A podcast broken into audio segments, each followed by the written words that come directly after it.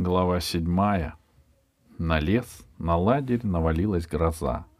Сверху, прямо от зенита, набухшие дождями и тревогой, медленно падали тучи. Лиловые, беспросветные, в тонких и кривых проблесках молний. Их ватная масса заглушала гром, и были только молнии и тишина. Все ждали первого грома и рассыпчатого удара тяжелых капель. Одни для того, чтобы с хохотом выскочить под упругие струи, другие для того, чтобы вздохнуть с облегчением. Шум ливня заглушает страх перед грозой. Аллеи и площадки опустели, дачи притихли. В потемневших стеклах отражались молнии, а в траве, в траве змейками пробегали маленькие ветры. Только три человека не укрылись от грозы. Вожатый Сережа был сегодня дежурным и проверял, все ли готово к удару непогоды. Володя еще не успел зайти в дом. Он возвращался из леса. Третьим был Кашка. Он вынырнул из боковой аллеи и зашагал следом за Володей. А потом догнал его. — Володя, а вот у индейцев тоже есть луки. Эти луки далеко стреляют? — Что? — Не знаю, — ответил Володя, не сбавляя шага. — Далеко, наверное. Конечно, далеко. Беги под крышу, сейчас такой дождь грянет. Кашка остался на аллее. Он поднял голову и, кажется, только сейчас увидел, что делается в небе. Но на грозное движение туч он смотрел равнодушно и не двинулся с места. Сережа стоял на крыльце под навесом. Он увидел Володю и Кашку, слышал их разговор. Но вот Володя ушел, а Кашка остался. И вокруг него уже падали в песок тяжелые, как пули, капли. Сережа прыгнул с крыльца. — Пойдем. Ну что ты здесь стоишь? Это все равно зря. Он провел кашку под навес, и они стали смотреть, как нарастает дождь. Грянул и радостно раскатился по ладерю гром. Вздрогнули стекла и половицы. А Кашка не вздрогнул. Он спросил шепотом. — А еще будет турнир? — Нет, — сказал Сережа. — Неинтересно устраивать два одинаковых дела подряд. Да и при чем здесь турнир, Кашка? Он положил руку на маленькое плечо бывшего оруженосца и хотел еще что-то сказать, но из соседней дачи с хохотом выскочили мальчишки в трусиках и начали прыгать под дождем. — Тебе так не хочется? — полувопросительно проговорил Сережа. — Да, Кашка? — Не. Кашка осторожно, но решительно освободил плечо и повернулся к двери. В ту же секунду дверь открылась, и на крыльцо выскочила Серафима. «Господи, наконец-то! Опять ты, Голубев, где-то пропадал! Мало мне еще забот. Мы тут с ним беседовали, заступился Сережа. Ну да, он с самого утра пропадает. Все с тобой? Беседует. Кашка боком скользнул в дверь. Он в последние дни все время куда-то исчезает, пожаловалась Серафима. Просто горе одно. Такой тихий, дисциплинированный мальчик был, а теперь я его искать пошла, а тут гроза. Я этих гроз больше смерти боюсь. А вот они не боятся. Сережа кивнул в сторону веселящихся мальчишек. Ну, сейчас дождь. При дожде уж не так страшно. Да, сказал Сережа. Ты какой-то понурый, сказала Серафима. Надоело дежурить? Ну, это само собой. Да нет, не то. Вот сейчас я смотрю, понимаешь, есть два человека — и один ходит за другим прямо по следам, смотрит на него преданными глазами, а тот, второй, ничего не хочет замечать и обидно видеть, как он теряет верного друга. А сказать ничего не скажешь, насильно дружбу не привьешь. — Ну уж не замечает, — выговорила Серафима и медленно покраснела. — Может быть, это просто характер такой. Может быть, она, он тоже с ума сойти, ахнул про себя Сергей. О чем это она? Волна отшумела и улеглась. Турнирные заботы остались позади. Луки и стрелы были собраны в пионерскую комнату на выставку. Появились новые дела. И только один человек, бывший оруженосец Кашка, грустил. Кашке был нужен Володя. Неужели все может так быстро кончиться? Костры, палатки, стрелы, красный олень. Мы с тобой все-таки молодцы. Все было, и ничего нет. То, что Кашка ходил за ним по пятам, Володя заметил только после разговора с Серафимой. Она спросила его. — Слушай, где в конце концов Кашка Голубев? Серафима была всего на пять лет старше Володи, и он чувствовал себя с ней как равный. — Напомнись, — сказала она, — сказал он, — я-то при чем? Может быть, я нянька? После турнира я его и не видел. — Не видел? — возмутилась Серафима. — Он за тобой, как на буксире, таскается. Что я, слепая, что ли? — Не знаю, — вежливо сказал Володя. — Не помню, что встречал его в эти дни. Но тут же вспомнил. Он действительно много раз встречал Кашку, и тот всегда о чем-то спрашивал. — Володя, а если залезть на большую сосну, то на сколько километров будет видно? — Володя, можно я спрошу, что быстрее летит, стрела или ласточка? Володе казалось, что это случайные встречи, он сразу забывал про них он ушел от Серафимы, а буквально через пять минут, когда отправился на волейбольную площадку, обнаружил, что Кашка тащится сзади. — Стой! — строго сказал Володя. — Объясни, зачем ты ходишь за мной как тень? Чего ты от меня хочешь? Кашка заморгал, сделал вид, что, что шел по своим делам. — Только не ври! — сурово предупредил Володя. Но Кашка соврал — он отвел глаза и пробормотал, что идет качаться на качелях, которые рядом с волейбольной площадкой. Тогда Володя растерялся. Что он мог сделать? Не мог же он запретить Кашке ходить, где вздумается. Каждый человек сам выбирает себе дорогу и ходит, где хочет. Да, это так. Но что будет, когда все заметят, какой у Володи появился хвост? Смех будет по всему лагерю. А эта штука Скверно, когда все над тобой смеются и сделать ничего нельзя. Дурацкое такое положение. — Мало тебе других дорог? — сердито сказал Володя. — Ну что еще сказать не придумал. А Кашка, глядя ему в лицо, спросил. — Володя, раз турнир кончился, я уже не оруженосец. Потом Володя будет думать, что все началось с собаки. С того момента, когда появилась эта бурая зверюга. Ему будет казаться, что именно тогда он немного иначе взглянул на кашку. А на самом деле все началось раньше. Вот сейчас, когда вдруг, потеряв на секунду твердость, Володя не сказал Кашке «нет» и только пробормотал. «Иди ты на свои качели!» И Кашка пошел за ним следом. Володя неплохо изучил окрестный лес и часто уходил туда, когда надоедала суета в лагере. Лес был похож на тот, который окружал белый ключ. Те же усыпанные пятнами солнца и хвои бугры, пшистые камни, скалы и родники, и озера с темной водой. В лагере Володя возвращался вовремя, и никто не замечал его дальних отлучек. Володя привык, что никто не следит за ним.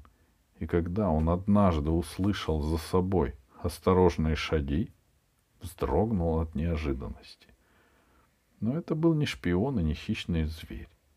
Сзади шел Кашка. Глаза их встретили. Кашка опустился на колено и стал подтягивать ремешок сандалий. Володя медленно подходил. Кашка теребил ремешок и ждал гнева на свою голову. — Иди домой, — сдержанно сказал Володя. Ему не хотелось ничего выяснять, и ругаться тоже не хотелось. — Куда? — тихо спросил Кашка. — В лагерь, — отчетливо сказал Володя. «Но куда?» — уже громче повторил Кашка и оглянулся. «Я же не помню!» И Володя понял, что крался Кашка по пятам и не запомнил обратную дорогу. Теперь он... О, теп... Один он теперь очень легко может заблудиться. Ладерь далеко. «Олух ты! Ну что ты за мной, как не намагниченный, таскаешься?» Кашка медленно встал. Он смотрел в сторону, и в уголках глаз у него росли слезинки. «Ну и ходи за мной весь день», — мрачно решил Володя. «А влетит тебе от Серафимы. Сам виноват». «Может, не влетит», — шепотом сказал Кашка и улыбнулся. «Володя, а мы будем ходить весь день, да?» И тогда Володя подумал. «Пусть, ведь не мешает». Они пошли молча. Володя хотел срезать тросточку. Нужна была невысокая, тонкая, с прямой верхушкой сосенка. Такие растут чаще молодняка. «Подожди, а то и сцарапаешься», — предупредил Володя и нырнул в колючие ветки. Через минуту он выбрался с метровой верхушкой маленькой сосны. «Пойдем! Хорошая будет палочка!»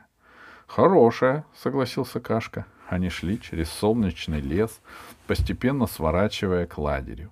И Кашка смотрел, как ловко Володя срезает на ходу ветки с будущей тросточки. Нож у Володи был маленький, перочинный, но почему-то вспомнились Кашке шумливые кусты у насыпи, пенек, под которым жил Шишан, и Костя, вырезающий альпиниста. И вдруг испугался Кашка. А где альпинист? Не потерялся ли? Кашка схватился за карман. Альпинист, конечно, был там. Облегченно передохнув, Кашка вытащил его. Пусть поглядит на свет. Володя ненадолго оставил свою работу. Кашка, а откуда этот человечек? Забавный. Ты его сам вырезал? Не, не сам, это Костин. Кашка подумал и объяснил. Костя на Памире. Он изучает ледники. Володя осторожно спросил. Он твой брат? Он мой друг, с неожиданной резкостью сказал Кашка. И первый взглянул на Володю как равный. Он даже, даже с вызовом. Так уж получилось. Вырвались эти слова, и как будто сам Костя встал рядом. Да, он был друг. Никто-никто на свете не мог сказать, что Кашка соврал — и Володя, конечно, не мог. Он только подумал, что это очень странно. Откуда у Кашки такие друзья? Покажи. Кашка положил альпиниста ему в ладонь. Деревянный путешественник был легенький, как спичка. Сейчас Володя разглядывал, что вырезал альпинист очень аккуратно и точно. Были заметны даже пряжки на лямках рюкзака и рубчики на толстых подошвах ботинок. Маленький покоритель вершин улыбался весело и беззаботно. Однако, приглядевшись, Володя увидел на крошечном коричневом лбу у рта ниточки морщинки. — Ты с ним играешь? — спросил Володя. — Ага, иногда, — признался Кашка. Он опять притих и сделался прежним малышом-оруженосцем. — Это хороший путешественник, — серьезно сказал Володя. — С ним хорошо играть. Он может плавать, ходить по лесам, по пустыням, подниматься на вершины. Он поднимался, осторожно вставил Кашка, и в голосе его была боязнь. Может быть, Володя смеется? Но Володя не любил насмешек и резко насмехался, и редко насмехался сам. Пусть Кашка видит, что он, Володя, хоть и большой, но тоже понимает игры и тайны. «Э, можно еще сделать его парашютистом, сказал он. С воздуха можно забрасывать его в самые неведомые земли. Как парашютистом? Да очень просто. Нужен только платок и нитки для парашюта. Кашка нерешительно вертел в пальцах альпиниста. Володя, а он не потеряется? Куда он денется? За дерево не зацепится, можно на поляне запускать. По платка все равно нет, сказал Кашка и оттянул пустой кармашек. И ниток нет. Платка нет, это понятно, снисходительно согласился Володя. Но ниток. Как же ты живешь без ниток? А если что оторвется, чем пришьешь? У Серафимы есть. Она пришивает. У Серафима вас целая птицеферма. Есть ей время возиться. Вон у тебя лямка, сколько дней уже оторвана, так и таскаешь, никто пришить не может. Они вышли на лужайку, опоясанную кольцом березовой поросли. Лужайка была ровная, с низенькой, одинаковой травой, как на стадионе. Только с одного края, у самой тропинки, приподнялся из-под земли серый плоский камень. Место для испытаний парашюта было отличное. Володя вынул платок, до сих пор лежавший в кармане безо всякого употребления. Платок был слегка помятый запылившийся на сгибах, но для парашютиста вполне годился. Потом Володя вытащил из воротника иголку с намотанной черной ниткой. Кашка следил за ним с радостным интересом. — Сейчас попробуем, — сказал Володя. — Только сначала лямку пришью, а то ходишь обормотом. — Лучше ее совсем оборвать, — рассудительно заметил Кашка. — Я попробовал, да она крепко держится. Давай ножичком отрежем. — Давай отрежем обе, — сказал Володя. — И ходи вообще без штанов. Ну-ка повернись. И не дергайся, а то иголка воткнется. Он говорил с сердитым удовольствием и при этом удивлялся. Неужели это и правда может быть приятно командовать вот таким мальчиком, знать, что он тебе послушан, пришивать ему лямку, делать парашют? Ерунда какая-то и смех. Вот бы кто-нибудь из ребят появился здесь и увидел, как победитель турнира стоит сзади Кашки на коленях и чинит ему штаны. Лагерь недалеко, и, черт, может занести кого-нибудь сюда. И занес. Крадучись, выбрался на лужайку Генка Малаканов. Малаканов был попрошайка из жадина. Это самое главное, чем он отличался от других. Правда, жадность у него была не на все вещи, а только на мелочи, на разные самоделки. Патронные гильзы, стеклянные пузырьки, значки, поплавки и прочую дребедень. Он их выпрашивал. Даже не менялся никогда, только выпрашивал. Если меняться, значит, надо что-то отдавать, а это было для, не... для Генки горькой мукой. А выпрашивать он умел, наверное, лучше всех на земном шаре. В голосе у него появля... появлялась такая жалобность и такая убедительность, что камни могли растаять, как мороженое в июльский полдень. — Ну, послушай, — негромко и проникновенно говорил Малаканов. Тебе эта штука все равно ни к чему. Ну, поиграешь и выбросишь, или потеряешь, или надоест она. Понимаешь? Она для тебя пустяк. А для меня она очень важная. Ну дай, а, ну правда, дай. Я тебе такое спасибо скажу. А нафиг мне твое спасибо? Спрашивал лишенный чувствительности собеседник. Денка широко раскрывал голубые, как незабудки, глаза и коротко отвечал. — Не знаю. Но ведь эта штука тебе тоже не, не зачем, а для меня польза. Для какой пользы? Для коллекции. Когда Малаканову начинали объяснять, что не бывает коллекций, где вместе собраны жестяные свистки и отгрызки цветных карандашей, куклы из еловых шишек и разные пуговицы. Денка тихо говорил. Ну и, ну и что? А у меня бывает. И человек сдавался. Пусть, думал он, мне эта вещь в самом деле не очень нужна, а он вон, как из-за нее убивается. Если попадался мальчишка с сердцем тверже камня, он все равно отступал потому что другим путем отвязаться от Генки было нельзя. Даже колотили его, но без всякого толку. Правда, иногда, чтобы досадить Генке, кто-нибудь говорил. «Даром не отдам, давай меняться на компот, на три стакана». И Малаканов погружался в тягостное раздумье. Компот он любил, почти так же, как свою коллекцию, и расставаться с ним крайне мучительно — Глядя на его страдания, ребята давились от смеха. Однако скоро было решено. На компот не меняется. Дело в том, что, отдав свою порцию, Денка тут же принимался выпрашивать у других и таким образом добывал два или три стакана. Вот такой человек появился на лужайке, когда Володя заканчивал ремонт каштяных штанов. От неожиданности Володя загнал иглу указательный палец и тихо взвыл и вскочил.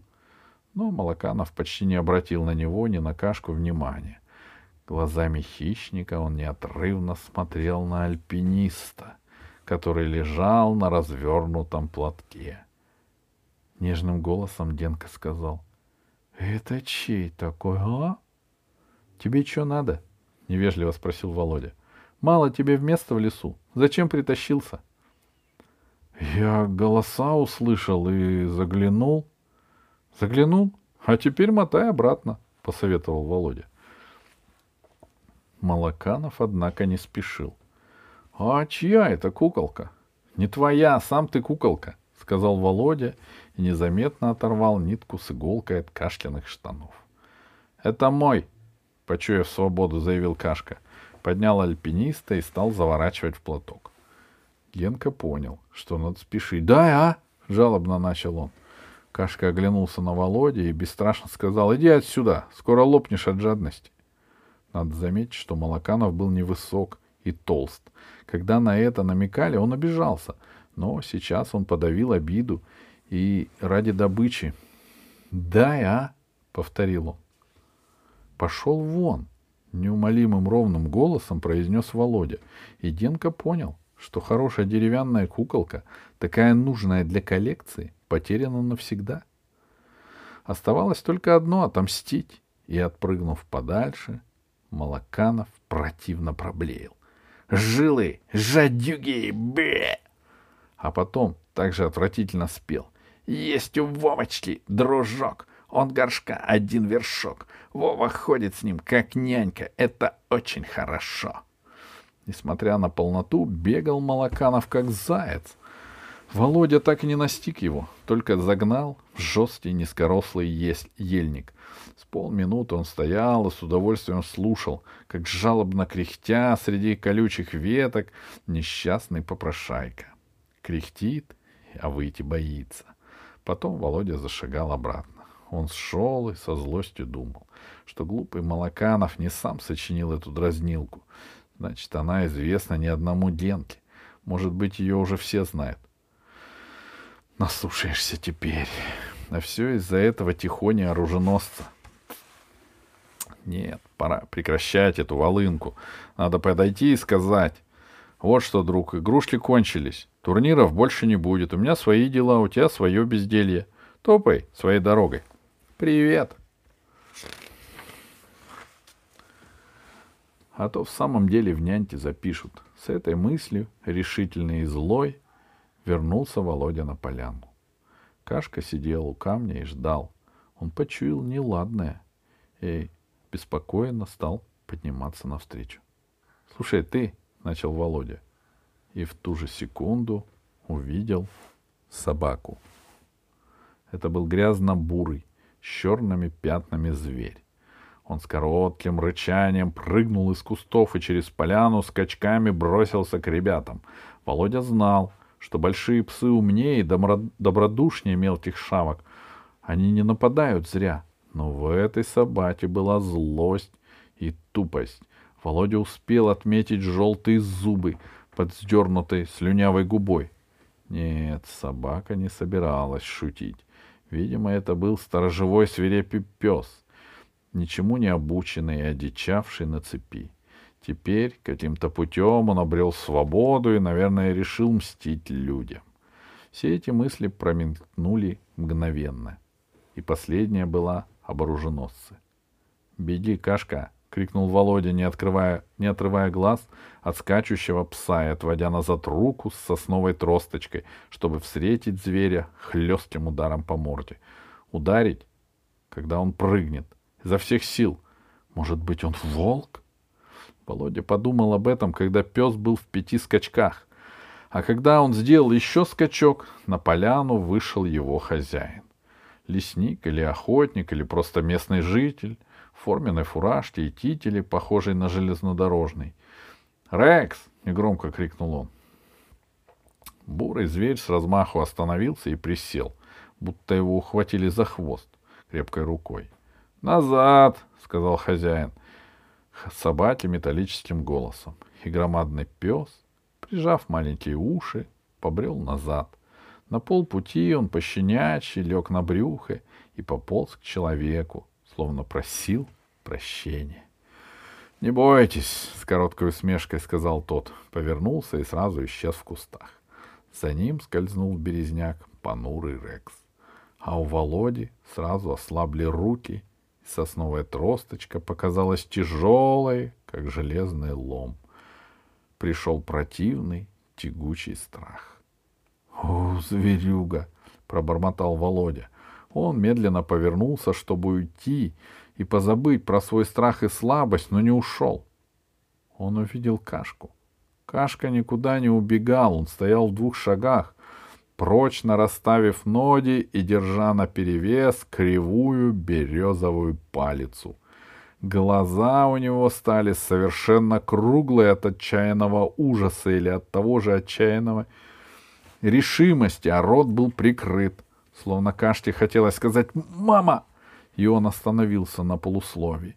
Видимо, он еще не понял, что опасность ушла. Несколько секунд Володя смотрел на него с изумлением. Потом сказал «Все, отбой!» Кашка уронил свое оружие. Он хотел улыбнуться, но только сморщился, как котенок, собравшийся чихнуть, и вдруг заплакал. Сначала не сильно, а потом безудержно, крупными слезами. — Ты что? — Володя растерялся. — Кашка, слышишь? Ну перестань!